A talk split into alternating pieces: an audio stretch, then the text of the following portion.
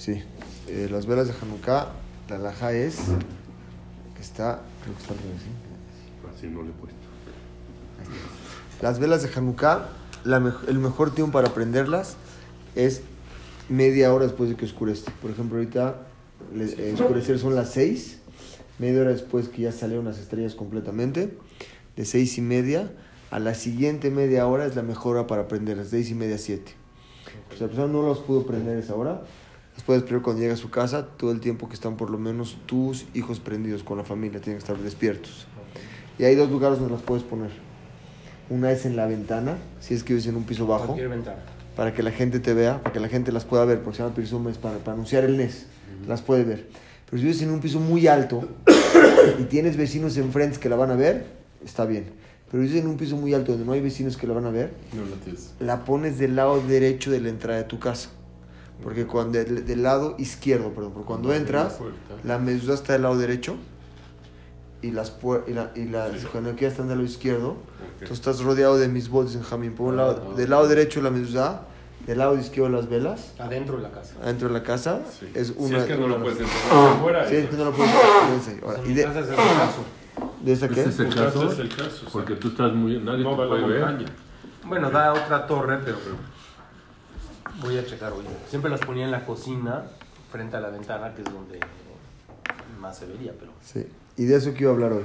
En realidad, cada año prendemos velas, pero ¿cuál es el fondo? ¿Qué significa que prendamos las velas? Entonces, traté de dividir hoy la plática en tres partes. La primera parte es qué significa que una persona esté pegada a Dios.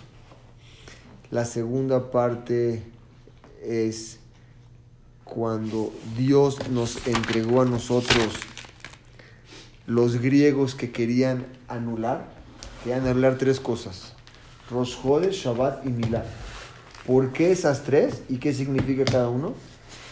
Y la tercera parte es que uno tiene que creer que las palabras de los Nebim, de los profetas, son Emet, comprobar cómo se han comprobado las profecías de acuerdo a lo que ha pasado y la profecía que está escrita sobre que van a declarar al Estado de Israel con honor. Fue lo que pasó hace unas pocas semanas. Lo que, lo que- lo que hizo Trump. Está muy, muy, muy al momento. Entonces, la primera parte es, hay un, hay un pasuk en, ah, en Bamidbar que nos dice, nosotros sabemos cuando todos los judíos pelearon, iban a entrar a la tierra de Israel. Dios les dijo, cuando ustedes entren, cada uno de ustedes va a tener una parte en la tierra. Pero los Levín no van a tener ninguna parte en la tierra. Nada. Les dijo Dios, no nomás no van a tener parte en la tierra, sino cada guerra que peleen los israelíes de Mitzvah, y cuando agarren riqueza del enemigo, esa riqueza no puede ser repartida para los Leví, son por aparte. Vamos a ver cuál es el motivo de eso. En Bamidbar dice Hashem, le dice a Aarón, tú no vas a tener herencia, no vas a tener, eres una herencia en la tierra de Israel, ni riqueza de los terrenos o de, las, o de los tesoros que, que adquieras en las guerras. Es decir, la tribu de Leví, de no recibe dinero. Aarón dijo, bueno, está bien. Y entonces, entonces dijo así, no te preocupes, yo Hashem voy a ser tu herencia, yo te voy a cuidar a ti, yo voy a tener tu parte. Así le dijo. Vamos hay que analizar un poquito qué quiere decir que Dios es la parte de ellos. Todo, acuérdense, todo vamos a llegar para entender el por qué prendemos una vela. O sea, cuando la prendan hoy, sí van a ver ya que es otra, otro panorama de por qué la prendemos. Ok. Entonces le dijo a Hashem, acordar para contárselo a Vivian. Ahí está. Entonces, ¿cuál es lo que estás prendiendo? ¿Cuál es la parte? Le dijo Dios, por- tú vas a hacer nuestra parte, van a hacer, yo voy a ser parte de ustedes. El Rambam dice, ¿por qué Leví no tiene herencia? ¿Qué quiere decir que Dios va a ser tu parte? Dales, dales un pedazo de tierra. Déjalos que el dinero que agarran de las guerras también lo tengan. ¿Qué problema hay? Déjalos participar con todos. El Rambam pregunta. Contesta el Rambam, dicen, tienen que saber que ustedes los Levim, que están al servicio de Dios, tienen que estar separados para servir a Dios y enseñar los caminos a la gente. Es decir, la gente que se dedica a Dios tiene que tener su cuerpo y alma. Dedicado a Dios entenderlo. Porque es tan profundo, muy bien, porque es tan profundo la enseñanza de él, que cuando tú la adquieres, la tienes que adquirir no más en sabiduría, sino también en cualidades, en humildad, en ser un, presi- un, re- un- un- un, recipi- un recipiente para poder recibir algo. Para eso tienes que estar separado de todas las cosas del mundo, para poder absorber esa inteligencia y poder transmitirlas a otros. Enseña Pero por sí qué. tenían en Irmiklat, estaban, había puros Levim, ¿no? En- Irmiklat era cuando alguien mataba a alguien, se iba. se arriba a un Irmiklat, que Pero era ahí una- había Leví. No, podría No. ser cualquiera. El Cohen Gadol hasta que muriera salían, pero podría ser Cohen, Leví, el que sea. Ahora, los Levim, no, según esto, ellos tienen que enseñar los caminos de Dios. Vemos que una persona va a poder transmitir, tiene que estar separada de todo lo que es este mundo. Pero aparentemente, ¿Los Juanim sí recibían? ¿qué recibían? Nada. Levim y. Cohen es lo mismo, no recibían nada. Aparentemente están como que segregados de esto. ¿Qué problema tiene que ellos reciban? Aparentemente ellos te, este, están impidiendo de lo que es tener las satisfacciones de este mundo. ¿Estamos de acuerdo o no? Dice así. Tienen que estar separados para decir, la gente dice, Yoru Mishpat Jacob Beturateja Israel. Van a enseñar las leyes de Jacob y la Torah van a enseñarla a Israel. ¿Qué dice este pasuco? Nos viene a enseñar que ustedes los Levim van a estar separados, ¿sí o no? Del camino del mundo. Ustedes no van a ser como todos ellos. No van a la guerra, no vas a ganar su dinero, con tu cuerpo no es que te vas a ganar lo que es trabajar, sino Hashem va a estar en tu camino y él va a ser tu herencia. Hashem te va a cuidar. Fíjense cómo les dijo. No se preocupen, ustedes no tienen que salir a trabajar, no tienen que salir a hacer nada, Hashem se encarga de ustedes. Eso lo vemos hoy en día con quién? Con los rabinos. Los talmidei Jamim, los rabinos que estudian todo el día, ellos no trabajan. Y hay un milagro muy grande y quiero que analicen. Ustedes vayan a Israel. Cualquier rabino tiene por lo menos de siete hijos para arriba. Ese rabino no gana más que mil dólares o dos mil dólares al mes si bien le va. Pero ¿qué creen? Todos sus hijos están casados, tienen casa. No me pregunten cómo, no sé explicarlo. Es una burbuja de milagro. Están, viven en una burbuja de Pero milagro. también viven en pobreza muy fuerte. Esa pobreza que ellos viven, para ellos es la riqueza más grande. Y ahorita vamos a entender eso. Para nosotros aparentemente es una pobreza muy grande. Pero tú hablas con ellos y te transmiten mucha seguridad y mucha alegría. Porque para ellos es como estás en un camión o en un avión. El viaje dura tres o cuatro horas. Si estás sentado, estás parado, te sirvieron de comer, una sirvieron de- ellos lo ven como algo muy pasajero. Voy a llegar a eso.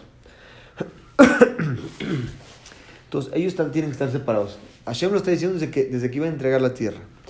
Todo el que sirve a Dios tiene que estar separado de los placeres de este mundo, ya que ellos hacen a la persona perseguir cosas mundanas.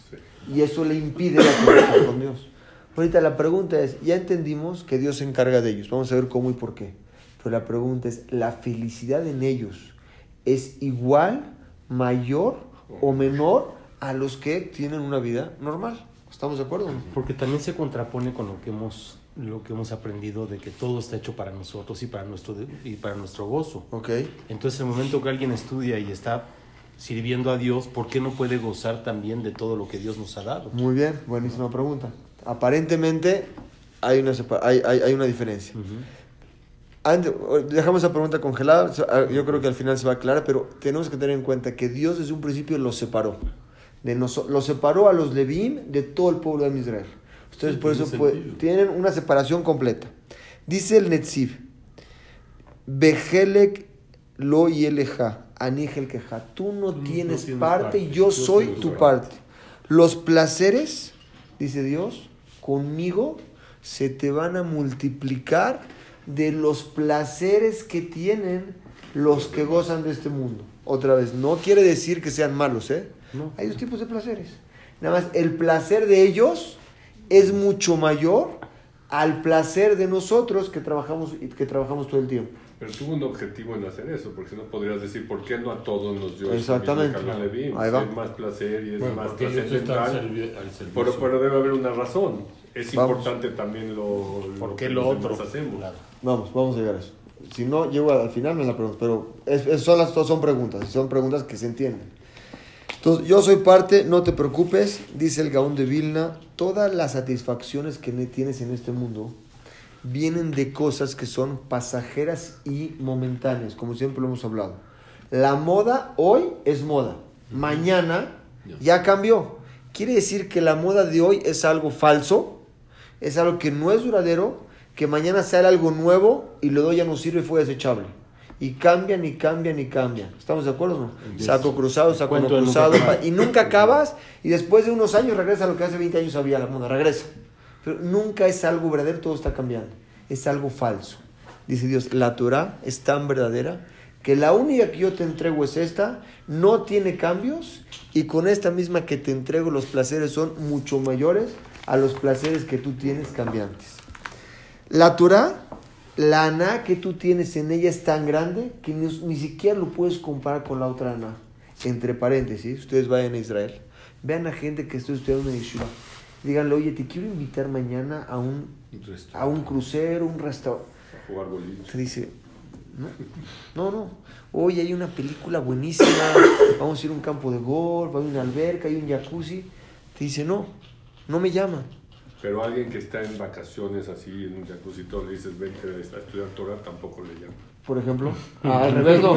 Sí, sí, al revés no. Es a lo que voy. Al revés no. Totalmente separado. La explicación es la que sí la quiero contestar ahorita. El que él no le llama es porque él está separado de los placeres mundanos y entendió lo que es, no es fácil, entendió lo que es la satisfacción de acercarse a Dios. Dice la Gemara algo muy bonito. Se me acordó también a la mente, no lo tenía preparado, pero dijo así. En una boda, agarró una boda de un Taná. Los Tanaimans eran gente que hablaba, podía vi- revivir muertos. En una boda, agarró un Taná, dice la Gemara, un recipiente de vidrio caro y lo echó al suelo y lo rompió. ¿Para qué? Para que no se vaya a ir el temor a Dios. Cuando hay así baile y eso, para que todos vean que tengan temor a Dios. Pregúntale a los rabinos, ¿por qué la Torah me dio tantas explicaciones? Que a medida que aventó algo, lo rompió y, y este, ¿cómo se llama? Para que haya irat, irat Hashem, para que haya temor a Dios. ¿Para qué me tiene que decir un recipiente caro Claro. y de vidrio?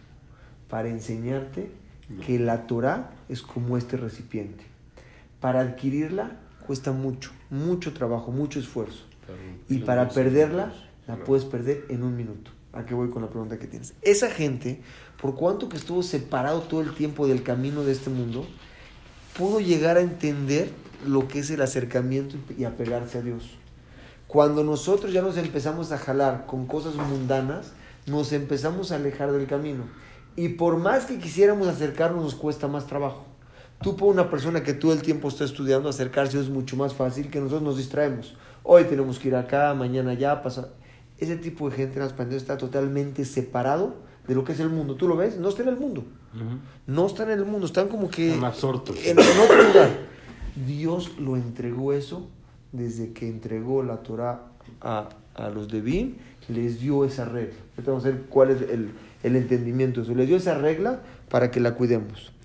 Por lo tanto, nosotros, Dios dio reglas de regalos de Sedaká. Y dijimos nosotros, a los Kuanim le tienen que dar, desde esos tiempos, le tenían que dar ofrendas, ¿sí o no?, a ellos. Es decir, lo necesario para que vivan, para que ellos puedan seguir sirviendo a Dios, conociendo a Dios y enseñando a la gente. Y es lo que hoy pasa día a día. Hoy te das cuenta, los rabinos, gente que vive bien, humildemente, está contento con lo que tiene y no busca otras cosas. Hay gente nosotros que buscamos cada vez más y cada vez más y cada vez más. Ellos no.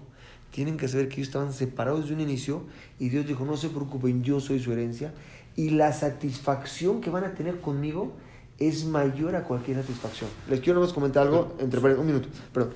Dios te dice, siempre ven un camino intermedio. Nunca vayas ni muy a la derecha ni muy a la izquierda.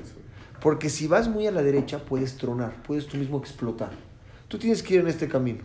Preguntan los rabinos, pregunta la Gemara, ¿por qué los Hasidim son tan extremos de este lado?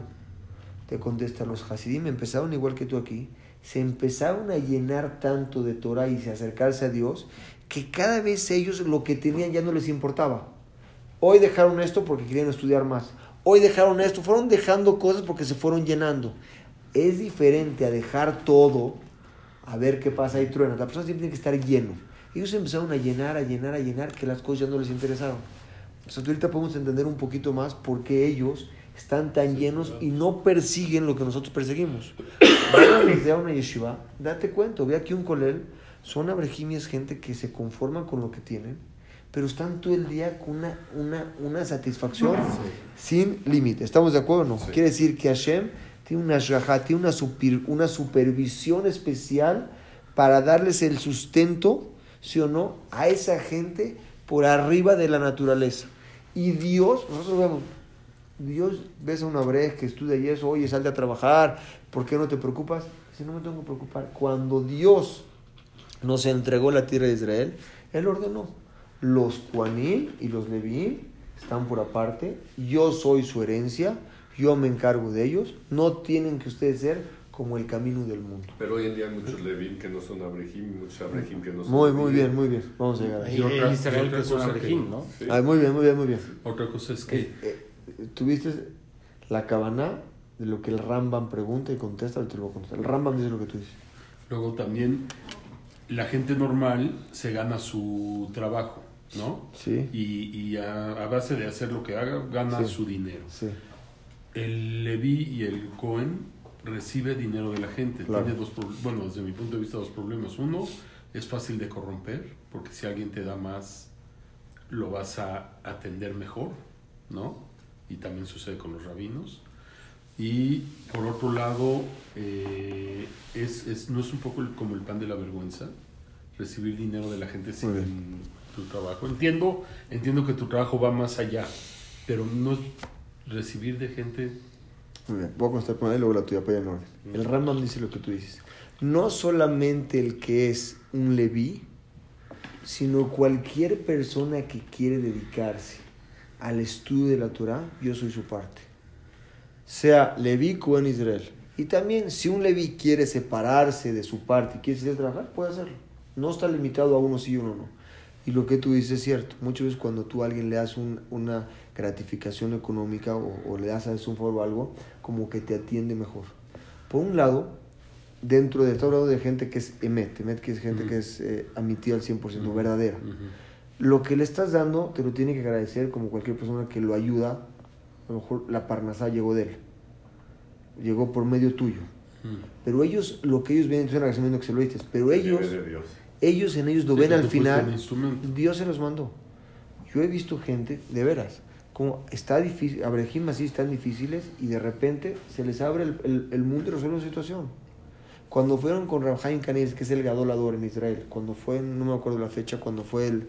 Tronaron todas las bolsas, ¿qué año fue? Lo de Madoff y todo eso. 2009, 2009, 2009. 2009, me acuerdo, fue lo de Madoff. 2008. Fue, cayeron todos. Fueron con Rabhaim Canis, que le dijeron, había un banco que se llama Le- Neyman, Neyman Brothers, ¿no? Lehman Ujú. Brothers. Lehman Lehman Brothers, su, su, su economía, no tengo el dato exacto, pero recuerdo haber escuchado que era más grande que la economía de México, lo que ellos manejaban. Dineral. Eran paisanos. Quebraron al 100%. Ujú. Y como ellos, muchos, fueron con Rabhaim que dijeron, ¿qué vamos a hacer? Ya no hay dinero para Yeshivot como había antes. Quebraron todos ellos, de veras. ¿Qué les contestó? No se preocupe. La Torah no tiene por qué preocuparse. Que se preocupen ellos que ya no pueden dar. A la Torah le va a llegar porque le va a llegar. Rabhaim en qué se apoyó? En este paso que estoy diciendo que Hashem le dijo a Aarón, yo voy a hacer tu parte. Yo te lo voy a dar a ti. ¿Estamos de acuerdo? ¿Sí? ¿Quedaron Ujú. contestadas? Sí. O más o menos. No, está bien. Seguimos. Jacob vino cuando iba a llegar a Mitzrayim comparó qué fue lo primero que dijo. Mandó uno de sus hijos, fue a Yehudá, le dijo, antes de que yo llego ahí, quiero que abras una yeshiva. Sí le dijo. En Goshen, vas a ir a poner una yeshiva, vas a poner un estudio y luego llego yo allá. Fue cuando, cuando Yosef le dijo que, que reinaba Yosef, Jacob fue a verlo, mandó y le dijo, pon una yeshiva, voy a llegar allá. Cuando llegó, lo primero que hizo fue una yeshiva. Se me enchina el cuerpo. Cuando Yosef vio a Jacob, ¿qué fue lo primero que hizo? Israel. ¿Qué le dijo el Kriyat Shema? ¿Por qué? Lo tenía que haber abrazado y besado, ¿no? Estaba tan contento que su hijo no se corrompió allá y pudo estudiar Torah porque le mandó señales. ¿Qué le mandó señales? Le mandó señales de la Iglar Ufa, es una, una subida que estaban estudiando ahí, unos vinos, para enseñarle que lo mismo que estudió con él lo seguía estudiando. Fue lo que Jacob lo motivó. Mandó una yeshiva para que estudiara los Levim. Los Levim en Israel, en, en Egipto, paró, no pudo con ellos. Ellos no eran esclavos. No los pudo tocar. Cuando les dijo, vengan a poner, a poner ladrillos y cada ladrillo les doy un dólar, al día siguiente, ¿cuántos pones tú? 300. Ahora pones 300 sin que te dé dinero. Ya esclav son esclavitud. Los Levim no fueron. Nosotros no No vamos. había interés. No les interesaba eso y no los pudo tocar. Ellos se quedaron estudiando y nunca los. Si se dan cuenta, hoy en día los bajureos van al ejército. ¿Van al ejército? ¿Sí? No. ¿Los bajuré qué? Los que Ah, estudian no, no. Pueden entender cómo un gobierno no puede. Cuando, y somos son No, minoría. acaban de... Un Acaban problema. ahorita de pasar una ley. y Ah, hay- a la, a la cárcel. Esa ley va y va y no va a suceder. Te lo digo. No va a suceder. El Hazunish fue con Ben Gurión en su tiempo. Llegó Ben Gurión y le dijo, voy a hacer una ley que el que no vaya al ejército lo meto, lo meto a la cárcel. Todos tienen que ir al ejército. Voy a hacer una ley. Le dijo, tú haces esa ley y yo hago una ley que todos se dejen matar y no van para allá. No lo pudo hacer. Cuando hay una muna y una fe de este tamaño, no hay quien pueda con él. De veras, es, una, es un milagro que si lo vemos no se cree. Tú dile ahorita a México que no pagas impuestos. Tú no. Pues, ¿Cómo no? Todos pagan igual. ujú. Como en Israel, yo creo que un taxista me dijo, mira, aquí hay tres tipos de gente. Uno los que trabajamos, otros los que pagamos impuestos y otros los que vamos al ejército. ¿Pero qué crees? Somos la misma. Nosotros somos lo mismo. Me está dando a entender que los abrejín no trabajan, no pagan impuestos y van al ejército. Yo me puse a pensar. Deja la parte de que Dios... nos- ¿Cómo existe en un ¿Cómo gobierno puede haber eso? Es un milagro que nosotros tenemos acá, que Dios nos dijo desde antes, yo estoy con él, no, se puede, no los podemos tocar. Y ha pasado generación tras generación. Dice Mavdil, ustedes van a estar separados para que no se les olvide el estudio de la Torah, puedan estar conectados con Dios, te pueda transmitir. Si tú ves un rabino que está trabajando todo el día, con todas las preocupaciones que hay, ¿qué te puede transmitir? La verdad. Pura. Lo que te puede transmitir es mínimo a lo que una persona está sentado todo el día. Y gracias a eso es que ha persistido toda la, ¿cómo se llama? La, toda la fe judía y todo lo que no han podido con nosotros es gracias a ellos. Que nuestra fe está ahí, la Torah no ha cambiado, nunca va a cambiar y es la misma. Porque Dios nos amó, ustedes están separados de todos los demás. Dice el Sefer Haim, es un libro que dice, la parnasá de los rabanim, o sea, es obligación del pueblo. Los rabanim van a existir, van a trabajar, nada más el pueblo es el encargado de mantenerlos. Dice el Rambam, como tú dijiste, cualquier persona puede estar. Ahora, ¿hasta aquí estamos? Los griegos, aquí vamos a Hanukkah. ¿Qué trataron de hacer los griegos? Los griegos trataron de olvidar la Torah, provocando que los Kuanim salgan a la guerra, se desocupen de, de la Torah, del Bet Amigdash, y por medio de eso pudieran conquistarlos. ¿Sí o no? El ángel de Jacob, cuando peleó con Jacob, al final, ¿a dónde le pegó? En el, en el, en el muslo. El muslo es el Gidanashe. Ese Gidanashe es Hamim, es el Tomje de Oraita. Es la parte significativa, de acuerdo a la cábala de eso, los que apoyan a la Torah, los que la mantienen. Mm. Él quería parar eso que mantienen, esa, es- e- e- e- esa fuente que permite a los Tanajim estudiar, porque él sabía que cuando ellos paren, él gana. ¿Dónde sabemos eso? Muy inteligente. Cuando Esaf le dio la cuando, Isaac le dio la veraja a Jacob, le dio todas las verajot. Ujú. Llegó Esaf, le dijo, papá, dame verajot. Le dijo, ya no tengo nada, le dice, dame una. Le dijo, tengo una para darte. Después de, de- de una discusión, le dijo, tengo una para darte. Cuando tus hermanos, Jacob, no cumplan mitzvot, tú vas a estar arriba de ellos. Y sí vas a poder gobernar en ellos. ¿Cuándo se cumple eso? Cuando, por eso el ángel le pegó. Cuando no estudian Torah y no cumplen, entonces cuando ellos, e- e- ellos pueden. Los griegos querían hacer lo mismo que quería hacer Esaf. Todo es una generación que han tratado de exterminar nuestra forma de vida y no han podido. Date cuenta desde que salimos de Egipto hasta el día de hoy, puedo enumerarte qué fue primero Egipto, luego Nabucodonosor, las cruzadas, los españoles, los alemanes, no han podido con un pueblo tan pequeño. ¿Vieron ahorita cómo salió este Pence, cómo mandó su mensaje? ¿Lo vieron? Sí. Sí. Cómo el pueblo de Israel la pobreza la transmite en riqueza y la guerra la transmite en paz. Eso es impresionante con un pueblo que somos a lo mejor 10 millones, ¿cuántos somos? ¿15 millones? Cuando 14, mucho. creo. En un, en un mundo. de cuántos? ¿Cuántos hay? millones. Seis Seis mil millones. 6.03. 6 mil millones. O sea, no, hay, no hay forma de explicar eso si no tenemos una supervisión divina que nos ilumina. Como dice Trump, en cualquier lugar que haya un judío hay luz. Eso no es nosotros. Tenemos algo arriba que Dios nos entregó y nosotros dijimos que es lo que nos da esa fuerza. Y más todavía les va a gustar lo que voy a decir. Korah quería quitar la Torah. Esav, Amalek quería también que todos querían hacer. Eso los Jamim. Los griegos querían quitar Jodesh, Shabbat y Milá. Tres cosas. No nos va a dar tiempo de explicar más que una. Vamos a entrar en Jodesh. Que es el punto, yo creo, que es el punto crucial de lo que es el Yehudi y lo que es Hanukkah. ¿Qué es Jodesh? La pregunta es ¿por qué Rosh Jodesh? Quiere que te quiten. Entiendo Shabbat y entiendo Milá, porque es una, un pacto que Dios hizo con nosotros. ¿Estamos de acuerdo? Pero el Jodesh, ¿qué tiene que ver?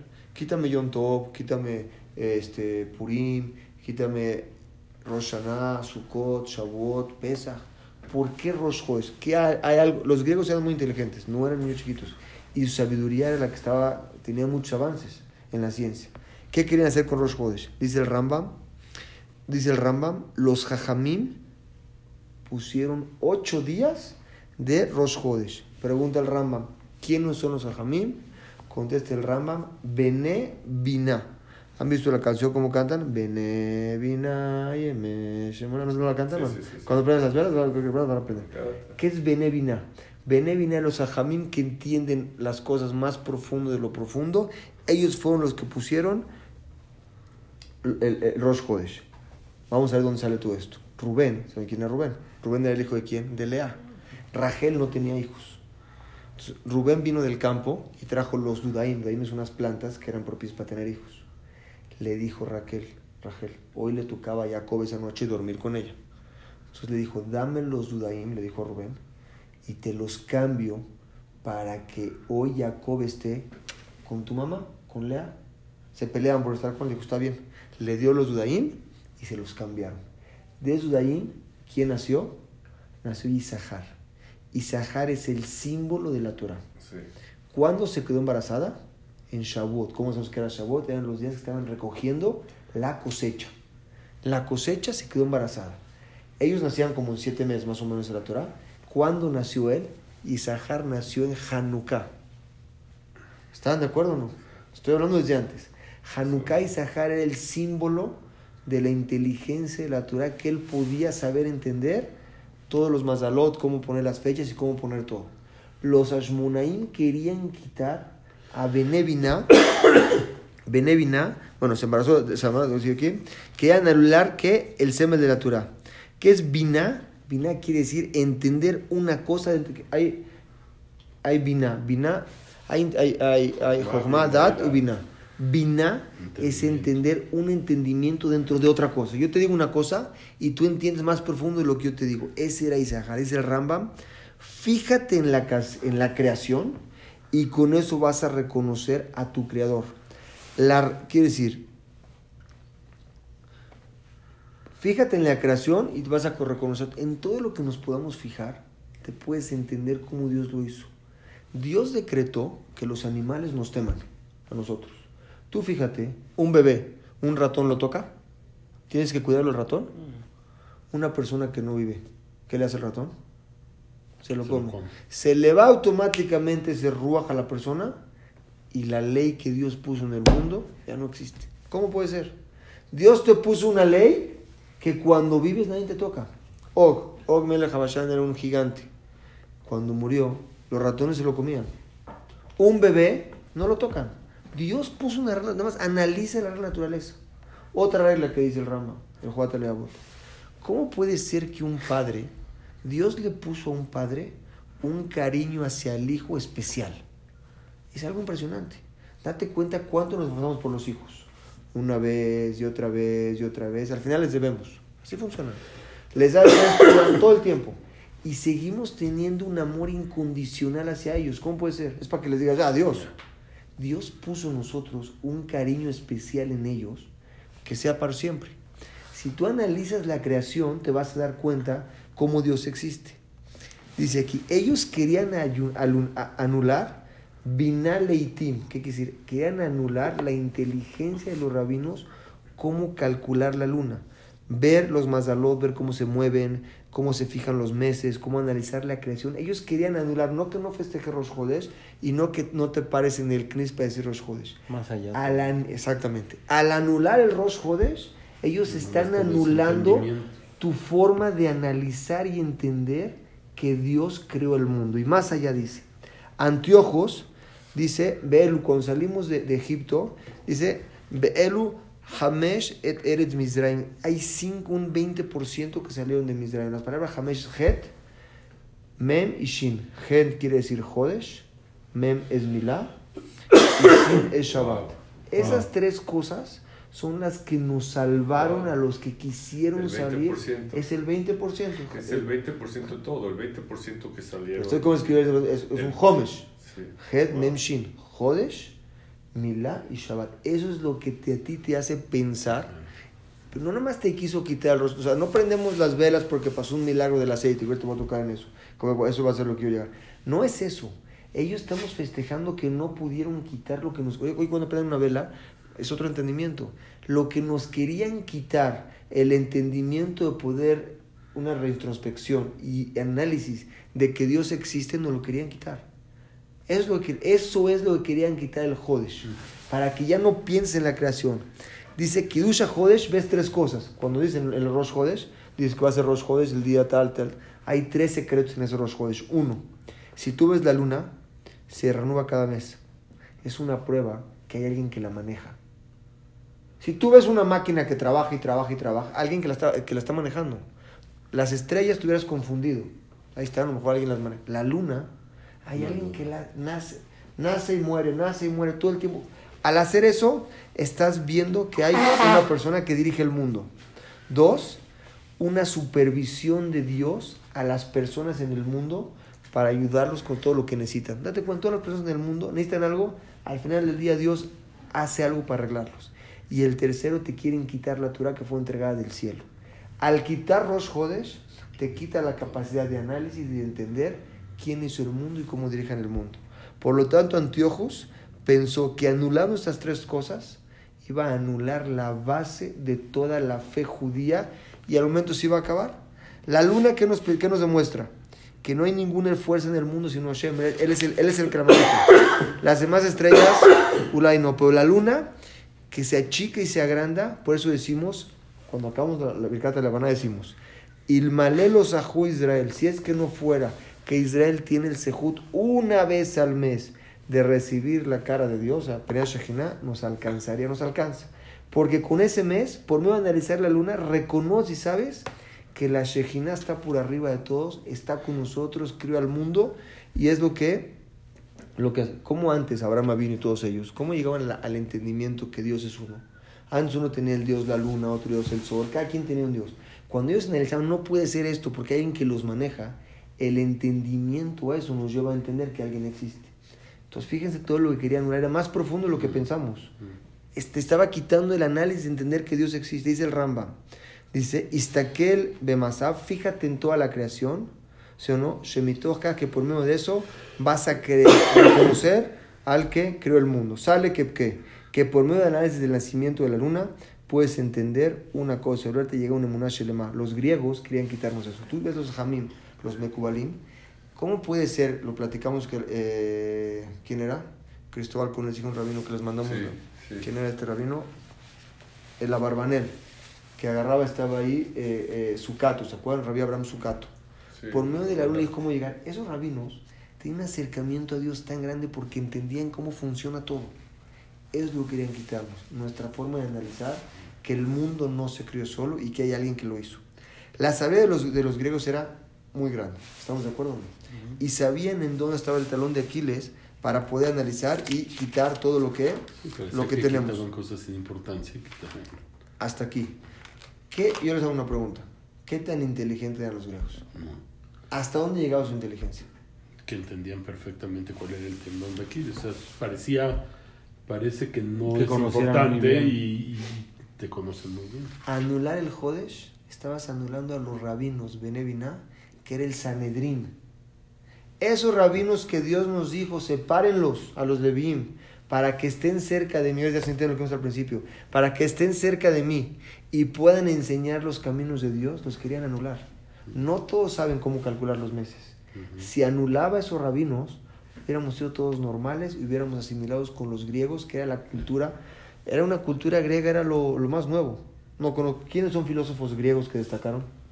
¿Saben ustedes? Eh, Aristóteles, Aristóteles. Platón, Sócrates. Todos ellos era la, la novedad, eran las No, cosas. Además era el mundo sin inhibición, es el mundo. O sea, si hoy quieres acabar con los judíos, no mandas una bomba nuclear, acabas con todos los que estudian. O sea, te Por acabas ejemplo. Con ese Hamesh. O sea, el 20%, supuestamente entendiendo esto, un 20% de, de los judíos son los espirituales, los que están metidos en la Torah. Sí. Y si quieres acabar con nosotros, tienes que acabar con ese 20%. Si O no, sea, no quitar podrían. la oportunidad de... De eso. Y eso nunca pudieron. No, hoy en día. no han podido. No han podido. O sea, seguramente siempre ha habido ese 20% de gente estudiando. Esa en gente toda es la que- historia, A pesar de todo. Esa gente es la que mantiene nuestra fe. Esa gente es la que mantiene lo que decía una Rabshah. Bueno, todos los que están allá adentro, déjalos que salgan a enseñar. Decía, no, ellos están adentro estudiando todo el día. Es la lumbre que prende los carbones que hay alrededor. Ellos mismos son los que mantienen todo esto. Porque ellos sale mucha luz al mundo. Pero vean dónde Antiojos quería pegarnos para... Hoy que prenden una vela, por lo menos podemos entender que esa luz que prendemos hoy, la oportunidad de analizar, no te dicen cree, como siempre les he dicho, analiza y cuando analizas quién está contigo y quién te entregó la Torah, vas a entender qué tan dichosos somos.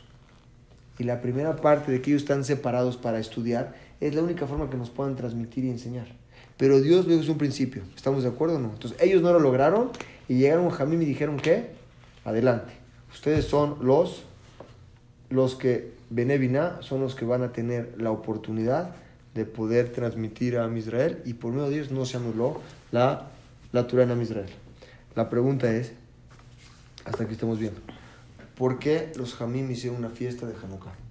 ¿Cómo es? Dice la, la- la tercera parte que les quería comentar es, hay una, una regla, hay 13 principios de la Torah, ¿correcto o no? El sexto es, tienes que entender y creer que las palabras de un Naví son emet, de un profeta, y el que no cree en ellas se considera que está renegando a la Torah. Y sobre eso tenemos varias preguntas. La primera pregunta es, Miriam Anevia, ¿qué dijo? Que Moshe iba a ser el salvador de Israel. Cuando echaron a Moshe al río, su papá le dio una cachetada. Le dijo, ¿dónde está tu profecía? Aparentemente dijiste que Moshe iba a ser el, el profeta. Entonces que él no creyó. ¿Sí o no? Entonces, es el primero que no creyó. ¿Estamos de acuerdo o no? La respuesta es, en ese tiempo todavía no existía el, el- el concepto de profeta, sino a que estuvimos en Har Sinai. Cuando llegamos a Har Sinai, llegó el momento que dijo Dios, tienes que saber que a partir de Moshe Rabenu todos los profetas son verdaderos.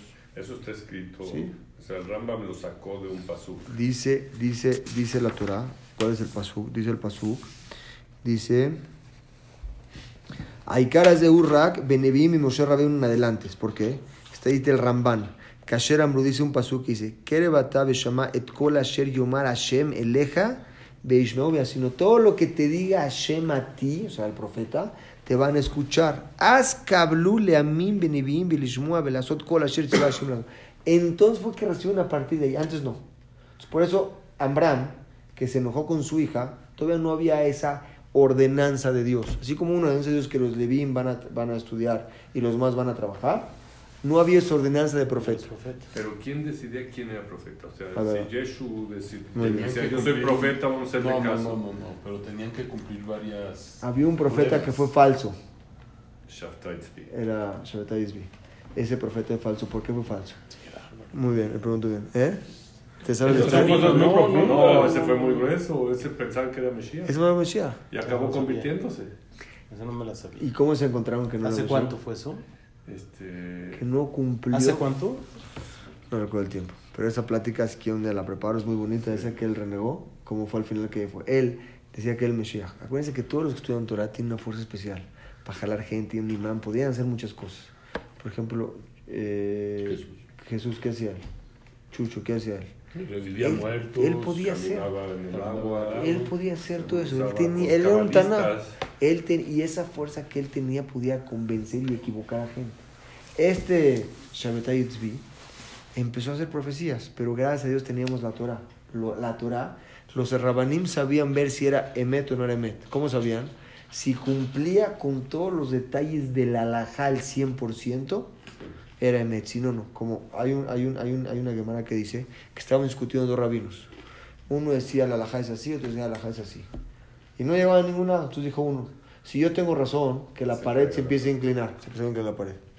Yo decía, si yo tengo razón, el manantial de agua en vez de que baje para abajo, bajaba para arriba, bajaba para arriba otra vez. Pues que- Entonces salió una voz del cielo y les dijo, les dijo, aunque ustedes hagan eso y hagan eso, la- los jamín le dijeron, la alajá está aquí. Lo que dice los jamín del Beta Midrash, como se dice la alajá. Ya nos entregaron la Torah.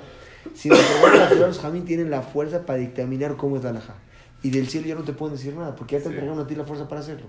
Entonces, hay profetas que eran falsos. ¿Y uno de ellos quién era? Ellos. Sí, pero es que Gina me acaba de decir hace unos tres días. ¿Qué qué? Los Lubavitch creían que, su, que el, el rey Sí, claro. Entonces, ¿cómo Jajamim así? Si todos aquí en la tierra, ¿cómo Jajamim así? Este, Es- estudiosos y todo pueden creer eso. Ahí hay una cosa, es, él no, no era así. Cuando él estaba en sus tiempos, muchos rabinos salieron en contra de él. Muchos. Porque sabían que iba a acabar así. Si te das cuenta hoy, preguntas a alguien de los Lubavitch, es gente buena, ayuda, increíble. Pero los Jamim, yo no, no, no te puedo decir porque no entiendo a, a- a tal grado. Los Jamim altos, grandes, están en contra de todos esos. Porque ellos sabían que iba a pasar lo que pasó. Incluso hay gente que dice que al final de la tefilá dicen que sea nuestro maestro reviva pronto. O sea, lo ven como el Mesías. Son cosas que no están bien y confunden a la gente. ¿Me explico? no? Esas son las cosas que nosotros tenemos que saber de los Nevim. Pero a lo que quiero regresar al tema es, cuando llegaban los profetas es una misma de nosotros que en un profeta Emet y lo que te diga es verdad. A tal grado que, que dijimos cuál es, cuál es todo lo que dijeron los Nevim son, son Emet. Dice aquí el... Dice el, Ram- el, el- el- ¿En qué me quedé? En Eso los de de de cómo son verdaderos son verdaderos. Entonces, la Torah nos enseña que una Icar de los 13 midot, el sexto es creer que lo que te diga una vía es emet y el que no está renegado. Primera pregunta es, ¿cómo puede ser que Abraham, era el papá de Miriam, no le creyó a su hija, su hija era profeta? Que todavía no. Todavía Moshe no había Sí, entregado. no. Y ahora, si Moshe entregó, ya que tiene adelante. Tenemos un segundo problema, David Amelech. David Amelech, Shmuel, le dijo que iba a ser rey. Shaul era rey antes. Pero en el tiempo que lo ungió para ser rey, lo estaban persiguiendo para matarlo. Y aparentemente pues, no se cumplía esa profecía y esa cosa iba a cambiar. Y David en un momento dijo, me están persiguiendo, no que sí, no que no. ¿Cómo puede ser? Entonces, no es que no, David, sí creyó en él, pero la, la, la pregunta ahí que podía cambiar es, no es lo mismo una profecía cuando es a todo un pueblo que cuando es una profecía a una persona.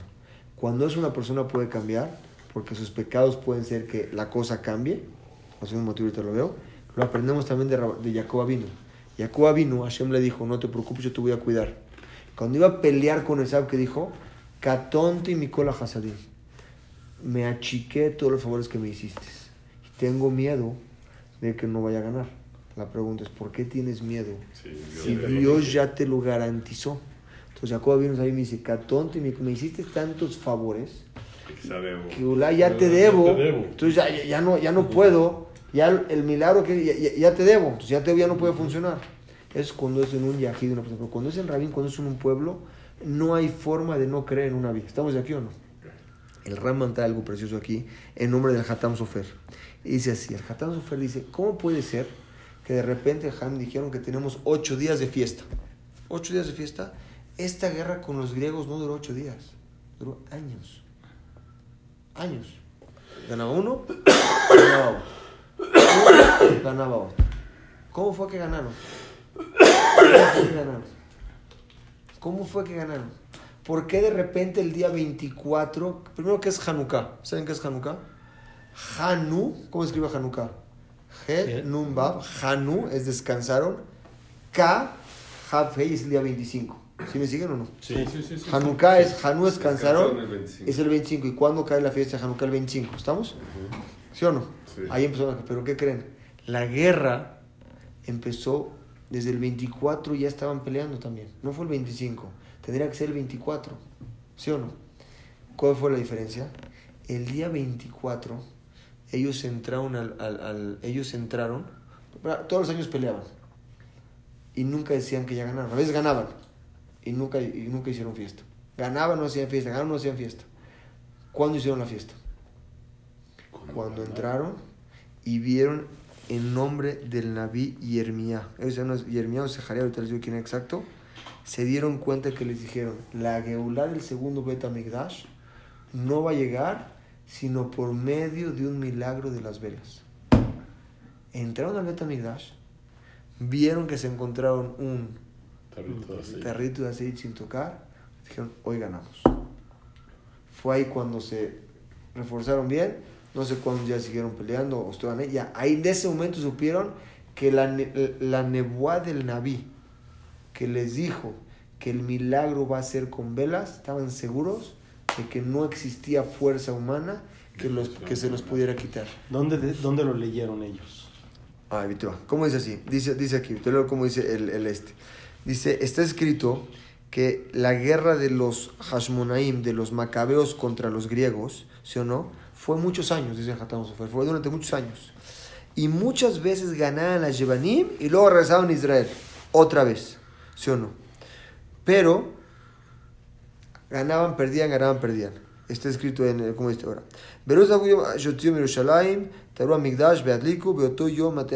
Era eh, cuando llegaban a ir el día 25 de Kislev, pero todavía no ganaban. Eh, Todavía no ganaban, dice. Venvió a Nitzu Haronu, Bejabe Kislev, Imken Yom Atlakata Nuratiyam Makom, Arbel. Pasó mucho el tiempo. Por lo tanto, ellos sabían una, una una, una nebuá, ahorita decir quién era el Naví, una, una nebuá del Naví. Sabían Nebim ellos, que el Naví les dijo, solamente el día tal de Kislev vas a, vas a ganar tú. No hay otro día. Por eso dijimos, Alan y Simbe Alan. Tendrías que decir diferente. Por la guerra Y por los milagros. y por los milagros, ¿cómo dijimos? Por los milagros y por la guerra. El milagro que se encontraron, ¿cuál fue? Lo que el Naví les había dicho cientos años antes, que tal día iban a conquistar, iban a ganar sobre los griegos, era cuando se les iba a aparecer un milagro con las velas. Llegaron al Betamig- al Betam- Betamigdash, tarrito. no había nada, encontraron un tarrito. Y este tarrito lo prendieron. Cuando vieron ese me dijeron ganamos. El Bet Yosef tiene tres preguntas a eso. ¿Cómo puede ser que hagamos ocho días de Hanukkah? El tarrito duró un día. ¿Cuánto fue el milagro entonces? Siete, no ocho. ¿Estamos de acuerdo o no? Ujú. ¿Sí o no? Siete, no ocho. Entonces, trae varias formas de explicar cómo en realidad fueron ocho, porque el que, la forma más fácil que les quiero decir es muy sencillo. El que el aceite prenda es un milagro por sí solo. No tienes que esperar. ¿Me entiendes o no? Esa, pero que el aceite que Sí. prenda lo damos por hecho. Entonces Sí. es un milagro. Esa profeta de los Nevin que nosotros pensamos, tenemos que ver qué se mete. En la perashá de la semana que Trump declaró el Estado de Israel, que es el- la, la capital de, de, De Jerusalén, es en la misma perashá que fue el Masé de Yehudá. La Masé de Yehudá fue así que Yehudá vendió a Yosef. Cuando vendió a Yosef, ¿qué hicieron? Él se fue, lo vendieron, y él se casó con su nuera. ¿Por qué? Sus hijos, su hijo se casó con, se casó, pero su hijo murió. Hacía cosas malas, murió. La casó con el segundo hijo, a ella, Sí. murió. Se le iba a dar al tercero, y con el tercero no se lo quiso dar, porque se va a morir también. La mandó afuera. Pero ella se vistió de prostituta. Ella se vistió de, de una mujer de la calle y Yehudá tuvo relación con ella, Sin saber. sin saber. Pero le dijo, págame. Si no me pagas, no. Le dijo, no tengo dinero. Le dijo, dame una garantía. Le dijo él, ella, sí, ¿qué garantía quieres? Le dijo, dame tu bastón y tu anillo, que era con lo que se llaman. Al día siguiente le mandó a pagar.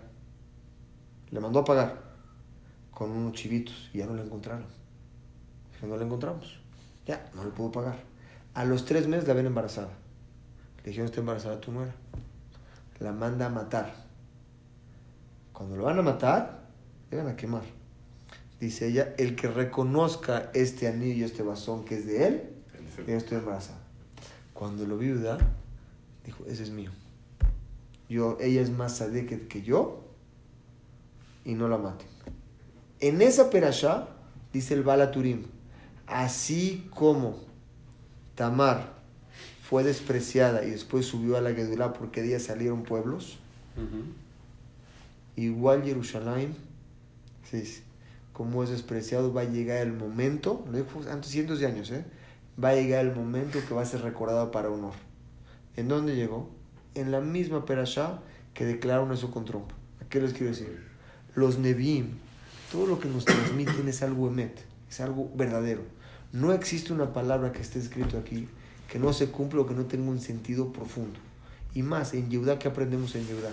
¿Cuánto una persona puede saber que esté equivocado y reconocer que esté equivocado cuando hay una verdad enfrente de ti? Muchas veces nosotros, la verdad, cuando está contra nuestros intereses, la verdad no vale, vale más nuestro interés. Yehuda, ¿sí va? Se quemó, se avergonzó enfrente del pueblo, pero él sabía que no era verdad lo que él estaba haciendo. Entonces, ¿qué dijo él? Ella es mejor que yo. Él se avergonzó y ella subió.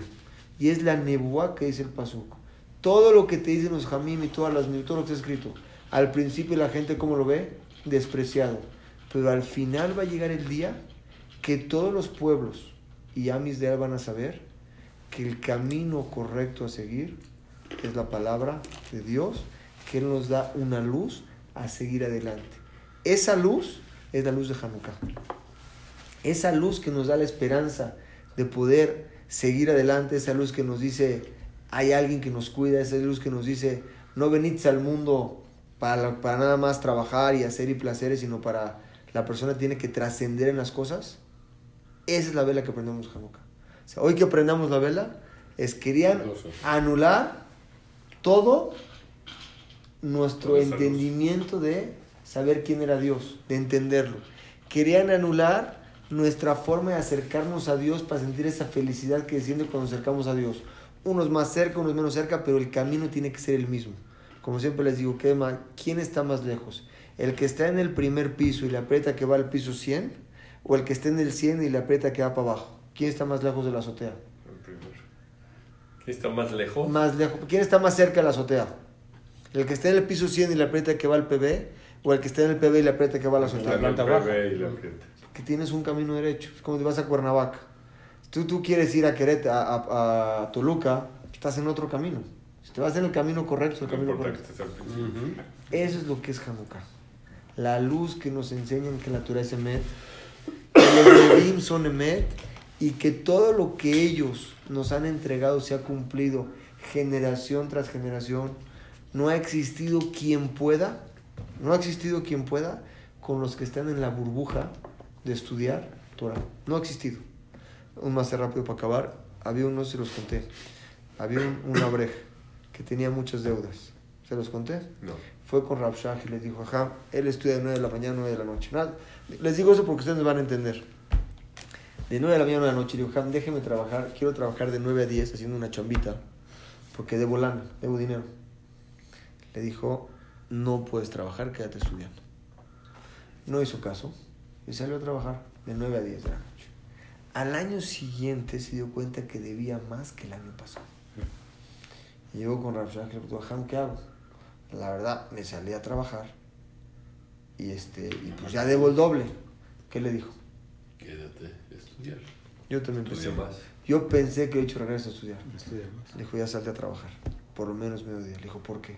Dijo, antes vivías en una burbuja. Ya. En la burbuja que Dios nos entregó, que estemos separados con Él, que Él va a ser nuestra heredad y va a estar con nosotros. Tú te saliste. Al ya salirte ya no estás en esa burbuja. Pero a qué voy que les quiero transmitir. En esa burbuja no nada más están los jamín que estudian todo el día. En esa burbuja también estamos nosotros, que dedicamos cierto tiempo de nuestros días, de nuestra vida, con cariño a estudiar y acercarnos a Dios. No tiene que ser venido a estudiar, simplemente que nuestro corazón y nuestro razonamiento nos pongamos a pensar todo lo que Dios hace por nosotros día a día.